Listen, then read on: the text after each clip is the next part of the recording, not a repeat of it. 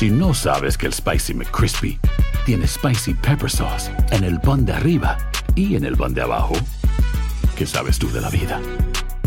Para, pa, pa, pa. Lucero junto a José Ron protagonizan El Gallo de Oro. Gran estreno miércoles 8 de mayo a las 9 por Univisión.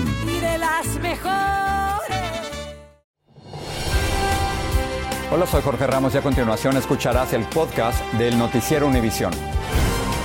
El programa de noticias de mayor impacto en la comunidad hispana de Estados Unidos. Buenas tardes. El presidente de la Corte Suprema, John Roberts, suspendió hoy de manera temporal un fallo de un tribunal inferior que pondría fin al título 42.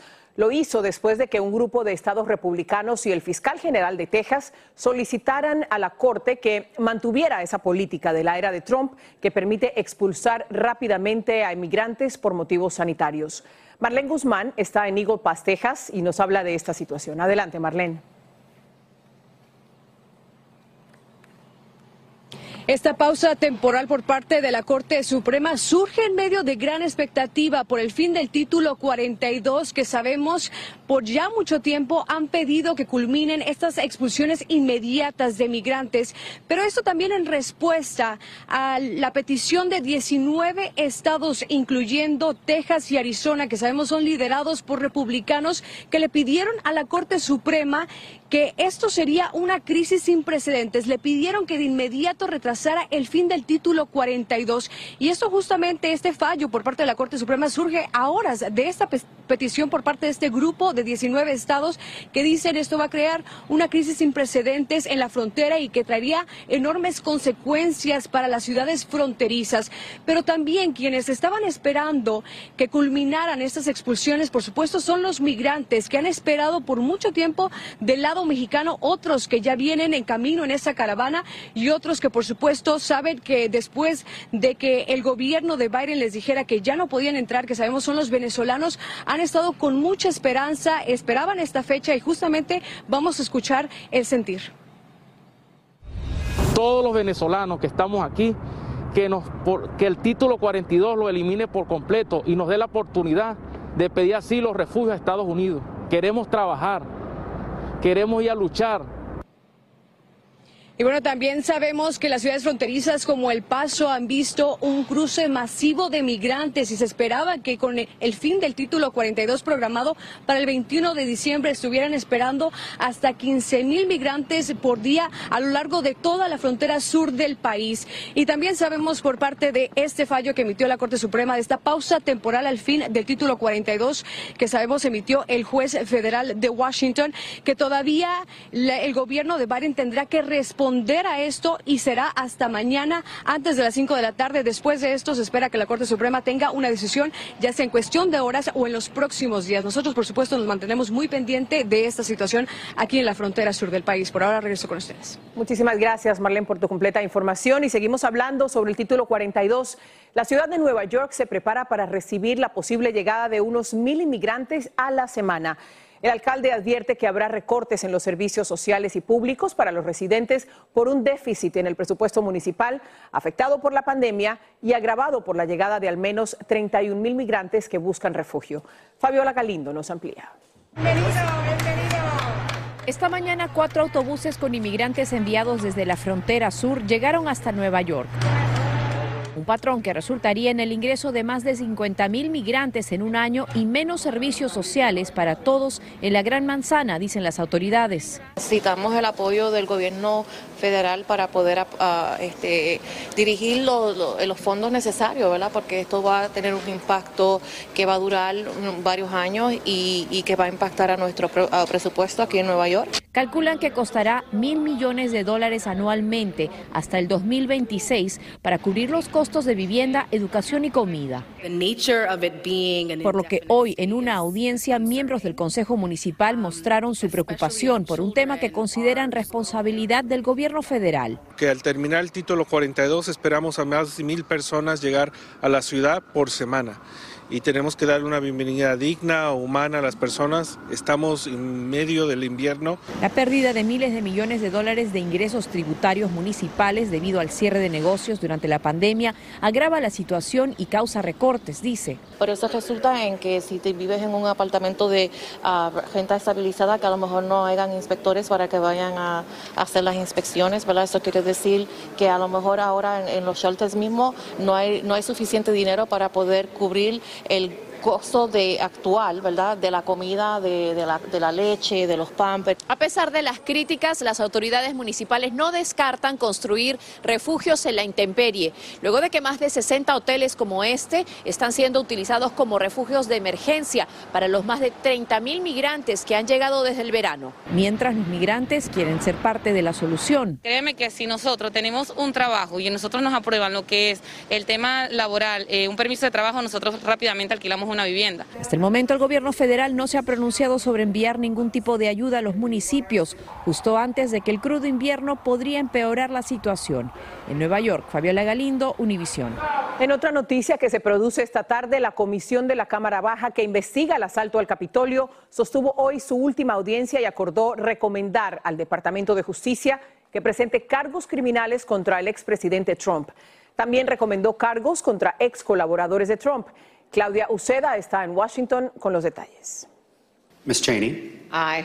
Mr. Raskin. Aye. Por unanimidad, el comité que investiga el asalto al Capitolio le pidió al Departamento de Justicia imputar al expresidente Donald Trump. Nuestro sistema de justicia no es uno en el que los soldados van a la cárcel y a los cabecillas no le pasa nada, dijo uno de los miembros del comité que viene investigando a Trump por más de un año y medio. Los cuatro cargos que recomendaron son incitación o asistencia a una insurrección, obstrucción a un proceso oficial del Congreso, conspiración para defraudar a Estados Unidos y conspiración para hacer una declaración falsa. El comité no tiene potestad para imputar ni poder en la investigación que ya realiza por separado el Departamento de Justicia. Esto es solamente una recomendación, ahora esto pasa al Departamento de Justicia sin que tenga el Departamento de Justicia obligación ninguna de darle ninguna credibilidad. Los oficiales que defendieron el Capitolio el 6 de enero estaban en primera fila. Entre ellos, este sargento dominicano, quien fue herido en el ataque, aún tiene que lidiar con las secuelas de los golpes. Que lo hagan responsable a todos. Todas las personas que estaban involucradas, que orquestaron, que planearon, que asistieron, ah, que me atacaron a mí. Ah, y que ha, resultado me han robado mi carrera, mi salud. El comité también está refiriendo a cuatro congresistas republicanos al Comité de Ética por ignorar sus citaciones, entre ellos Kevin McCarthy, quien está por convertirse en el nuevo líder de la Cámara de Representantes. En su red social Trump lo único que dice es que Liz Cheney, uno de los miembros del comité, perdió las elecciones. El trabajo de este comité terminará el miércoles cuando darán a conocer el reporte completo de su investigación.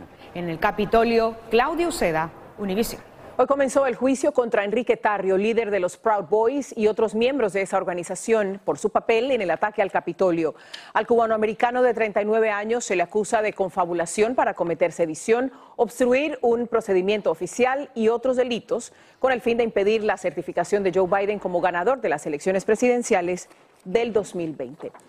Cambiamos de tema. Una masa de aire ártico que los expertos califican de inusual y peligrosa traerá frío al sur de los Estados Unidos y nieve y temperaturas extremas al noreste del país. Nuestra meteoróloga Jessica Delgado nos habla de qué podría pasar con esta gélida masa de aire ártico y cuánto podría durar. Jessica, ¿hasta cuándo nos acompaña? Bueno, por lo menos hasta el sábado estamos hablando de temperaturas y sensaciones térmicas peligrosas que van a comenzar a filtrarse a partir de mañana y continuarán por lo menos hasta la Navidad. Así que hay que protegernos. Esta masa de aire ártico proviene de Canadá, traerá sensaciones térmicas congelantes para los próximos días. Va a llegar tan al sur como hasta localidades como Houston, Austin. Vamos a estar hablando de temperaturas muy frías por ello.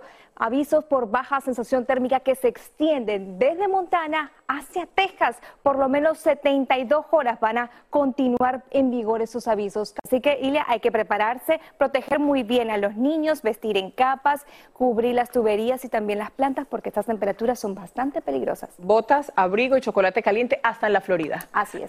Gracias, Jessica. Si no sabes que el Spicy McCrispy tiene Spicy Pepper Sauce en el pan de arriba y en el pan de abajo, ¿qué sabes tú de la vida? Para, pa, pa, pa. Dicen que traigo la suerte a todo el que está a mi lado.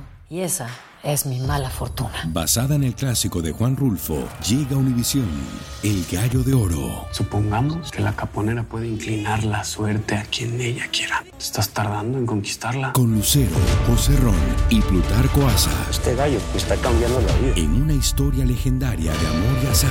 No trates de cambiarme, no lo vas a lograr. El Gallo de Oro, gran estreno miércoles 8 de mayo a las 9 por Univisión. Estás escuchando el podcast del noticiero Univisión. En otros temas, una mujer fue detenida en la vivienda de Robert De Niro en Nueva York, mientras que el actor y su hija de 10 años dormían en la parte superior de la casa. La policía estuvo siguiendo a la mujer que, porque intentó abrir las puertas de algunos negocios del vecindario, pero la perdieron de vista. Más tarde la detuvieron en la vivienda del actor con algunas de sus pertenencias. La sospechosa tiene registrados 26 arrestos previos a este incidente. Surgieron nuevos videos sobre la investigación del asesinato de cuatro estudiantes de la Universidad de Idaho. En las imágenes se ve a dos de las víctimas caminando junto a un hombre y mencionando a otro, pero la policía dice que estos hombres no son sospechosos. El crimen fue cometido el 13 de noviembre y más de un mes después, la policía solo ha dicho que busca un auto blanco sospechoso. Guillermo González tiene esos videos. Hoy se conocieron dos nuevos videos que podrían dar pistas a los investigadores sobre el asesinato de tres jovencitas y un muchacho, todos estudiantes de la Universidad de Idaho. El primero es este, en el que se ve a Kaylee González y Madison Mogan caminando junto a un hombre de quien la policía dijo que no es considerado como sospechoso. En un breve diálogo entre ellas mencionan un nombre que las autoridades también habían descartado como sospechoso. En un segundo video se les ve a ambas junto a un camión de comidas muy cerca del lugar donde fue captado el primer video. La cadena ABC obtuvo ambas grabaciones y habló con el abogado de la familia de una de las víctimas. What were they talking about that night? Were they concerned about anything? Had anybody bothered them? These are all sort of leads that the police will have to look at. La atención de los investigadores se centra desde hace varias semanas en este automóvil Hyundai Elantra de color blanco de 2011 a 2013. Los detectives dicen que este vehículo podría contener información crítica sobre el horrendo crimen. A pesar de los esfuerzos de los investigadores, las autoridades aún no tienen claro quién o quiénes pudieron ser los autores del cuádruple asesinato. Por ahora la búsqueda continúa y le están pidiendo a la comunidad que entregue cualquier información relevante a la policía. Regreso contigo. Y las familias siguen esperando respuestas. Muchas gracias, Guillermo. El asesinato de dos hermanos y su tío en uno de los barrios más céntricos de la capital mexicana generó gran temor. Sus cuerpos fueron encontrados atados de pies y manos, con la cabeza encintada y signos de tortura en el lugar donde vivían. Pero como nos dice Jessica Cermeño, detrás de esta historia de terror, según las autoridades, habría una disputa con demandas judiciales y varios detenidos. En esta casa ubicada en la Roma, una de las colonias más céntricas y de moda de la capital mexicana, policías hicieron un terrible hallazgo. Localizaron en el interior de un cuarto tipo bodega a tres hombres que se encontraban sin vida. Eran los hermanos José Enrique y Andrés Tirado y su tío José González. Su familia buscaba al músico de 34 años, al actor de 27 y al adulto mayor desde hace varios días. Pero fue hasta que se interpuso la denuncia por su desaparición cuando los agentes entraron a este lugar donde vivían. Allí encontraron sus cuerpos maniatados y con signos de tortura. Los agentes y peritos que llegaron al lugar también encontraron a una mujer mayor, viva quien señaló que de manera violenta, junto con su esposo y sus sobrinos, habían sido privados de la libertad y despojada de sus tarjetas bancarias por varias personas. Un descubrimiento que ha inundado de dolor a la comunidad artística mexicana y que ha llenado de terror a los vecinos y turistas extranjeros que habitan el barrio, uno de los más populares de la ciudad. Si se imagina, pasan en, en casa, ahora en la calle, pero... Terrible, pero no sé qué pasa. En un tuit, el secretario de Seguridad de la ciudad informó que hay tres detenidos relacionados con el caso. Primero fueron presentados como testigos y ya se encuentran en calidad de indiciados derivado de las investigaciones. Pues los tres, una madre, la hija y su marido también vivían aquí y al rendir testimonio cayeron en contradicciones. Al parecer uno de ellos le abrió la puerta a hombres armados para cometer el crimen. El inmueble permanece protegido y según las autoridades la primera línea de investigación es un conflicto por la propiedad del lugar pues víctimas y detenidos buscaban quedarse con ella tras el fallecimiento del dueño original. Por las herencias o por cualquier cosita se andan matando hasta los familiares. En México, Jessica Cermeño, Univisión. Seguimos en México. El presidente Andrés Manuel López Obrador afirmó que el ataque perpetrado contra el periodista Ciro Gómez Leiva pudo haber sido un plan para desestabilizar su gobierno, pero no presentó pruebas que sustenten esta afirmación. Lo que para muchos era un vuelo turístico o para reunirse con familiares en la Navidad se convirtió en pesadilla. Varias personas resultaron heridas, algunas de ellas de gravedad, cuando una fuerte turbulencia afectó un vuelo que iba de Phoenix a Honolulu. Vilma Tarazona nos narra lo que ocurrió en la cabina del avión. Este video muestra las señales de la aterradora experiencia que vivieron los pasajeros de este vuelo de Hawaiian Airlines cuando una turbulencia inesperada media hora antes de aterrizar en Honolulu, lo sacudió. 36 personas resultaron heridas, incluido un bebé de un año de edad y tres miembros de la tripulación. Mi vida me pasó por un segundo, me asusté, dijo una pasajera. Las víctimas presentaban heridas en la cabeza y laceraciones. Una perdió el conocimiento. Yo pensé que el avión no resistiría, dijo otra pasajera. Esta adolescente dice que de repente sintió un descenso brusco como el de una montaña rusa. My mom wasn't buckled, and so I I turned to my right and I saw that she was like she hit the ceiling and y que su madre no tenía el cinturón de seguridad puesto en ese momento y salió volando. Cuando aterrizó el avión, las ambulancias llevaron a los heridos al hospital.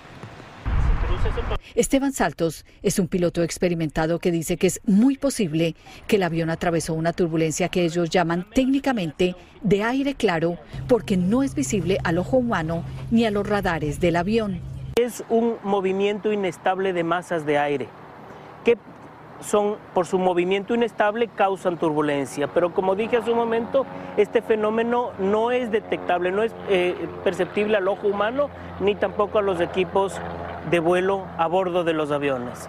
Saltos dice que por eso es importante tener siempre el cinturón de seguridad puesto. La Junta Nacional de Seguridad en el Transporte, NTSB por sus siglas en inglés, dijo que investigará este incidente del avión de Hawaiian Airlines y hará las debidas recomendaciones. En Miami, Florida, Bill Matarazona, Univisión. En algunas ciudades francesas se produjeron violentos incidentes en las calles después de la derrota de su selección en el Mundial de Qatar. Policías antidisturbios se enfrentaron a los aficionados y se vivieron caóticos momentos cuando hinchas envueltos en banderas lanzaban objetos a los agentes. Mientras tanto, en Argentina cuentan las horas para la llegada del avión en el que viaja su selección y darles la bienvenida que se merecen después de su triunfo en Qatar. La marea albiceleste inundó cada rincón del país, festejando el éxito de su equipo después de 36 años de espera y una final de infarto frente a Francia. Pablo Monsalvo nos cuenta cómo celebran mientras los esperan. Desde el aire y por tierra. Así lucían los principales puntos de celebración en Argentina hasta las primeras horas de hoy. Nadie quería volver a sus casas. Y aunque se había especulado con que el gobierno podría decretar un feriado nacional, algo que finalmente no ocurrió, fueron pocos los que lograron llegar a horario y en buena forma a sus obligaciones. Me quedé durmiendo en el auto, vine a festejar y bueno, me quedé durmiendo porque no llegaba al trabajo. El día después, además de hermosos recuerdos, dejó destrozos y mucha basura.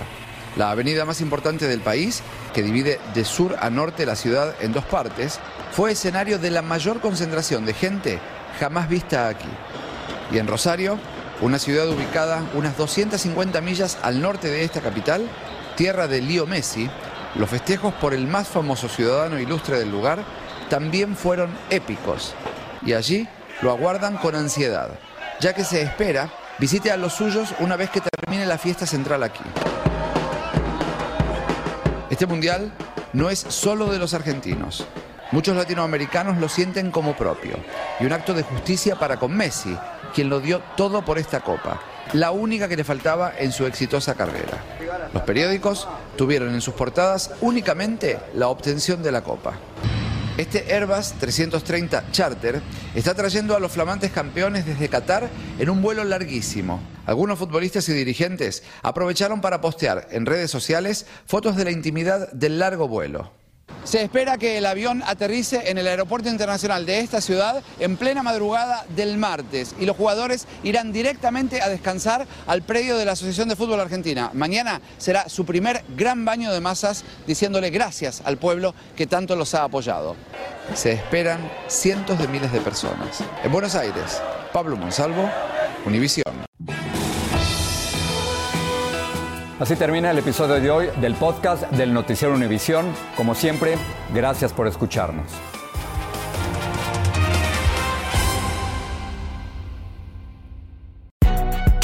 Si no sabes que el Spicy McCrispy tiene Spicy Pepper Sauce en el pan de arriba y en el pan de abajo, ¿qué sabes tú de la vida? Para, pa, pa, pa.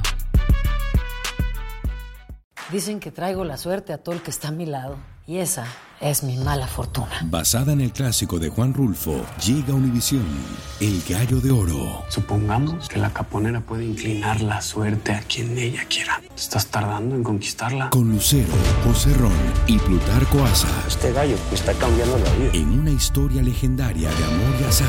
No trates de cambiarme, no lo vas a lograr. El Gallo de Oro, gran estreno miércoles 8 de mayo a las 9 por Univisión.